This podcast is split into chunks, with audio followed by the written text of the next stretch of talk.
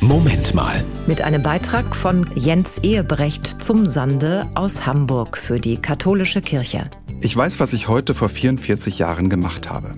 Ich war damals sieben Jahre alt und habe am Nachmittag meine Spardose zur Bank gebracht. Heute ist nämlich Weltspartag. Der ist vor gut 100 Jahren bei einem internationalen Kongress in Mailand erfunden worden. In meiner Kindheit war das bei uns auf dem Dorf ein richtig großes Ding.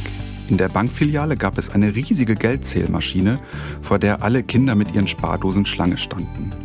Oben wurde der Inhalt der Spardose reingekippt und dann hat die Maschine angefangen zu rattern und die Münzen zu zählen.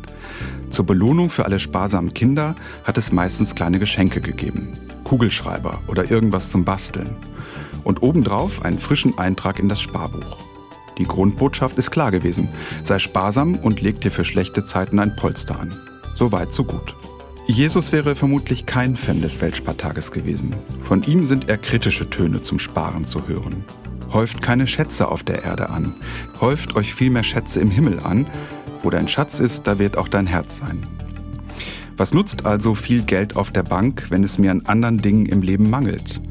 Und was ist erst mit denen, die tagtäglich überlegen müssen, wie sie mit dem Geld überhaupt über die Runden kommen sollen? Wo am Ende des Geldes noch viel Monat übrig ist, da gibt es nichts zu sparen. Ich träume darum von einem neuen Weltkongress, einer, der die Herzensschätze in den Blick nimmt, wo soziale Gerechtigkeit ins Zentrum rückt und der anstiftet zum solidarischen Teilen. Das war ein Beitrag von Jens Ehebrecht zum Sande aus Hamburg für die katholische Kirche.